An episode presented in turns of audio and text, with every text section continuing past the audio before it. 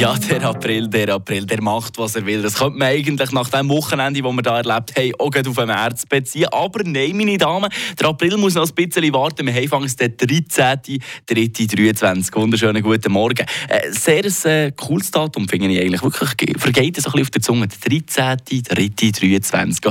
Aber was mich eigentlich noch so erstaunt, dass er jetzt schon da ist.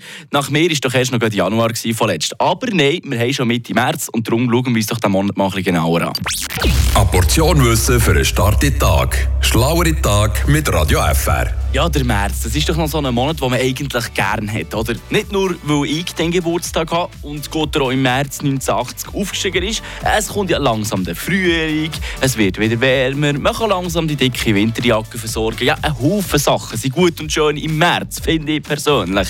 Darum war er vielleicht früher sogar der erste Monat vom Jahr gewesen. Aber äh, das ist jetzt nur eine Spekulation von meiner Seite. Leandra, musst du uns schnell aufklären? Ja, genau. Und zwar bei den Römer, da im März der Frühling auf der Nordhalbkugel anfängt, ist der März der erste Monat des Jahres. Januar und Februar haben dann noch nicht existiert.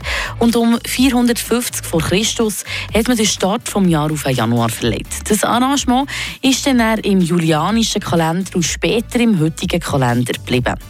Im alten Rom hat Albus nach März der bewaffnete Konflikt wieder angefangen, also auf gut Deutsch gesagt, der Krieg. Wieso heisst März eigentlich März? Habt ihr euch auch schon mal mit solchen Fragen geplagt? Der Monat März ist nach dem römischen Kriegsgott Mars benannt worden und heisst im Latinischen Martius. Auf Deutsch gibt es die veralteten Begriffe Lenzig oder Lenzmond für einen Monat. Frische Tag, der Radio FR Morgen.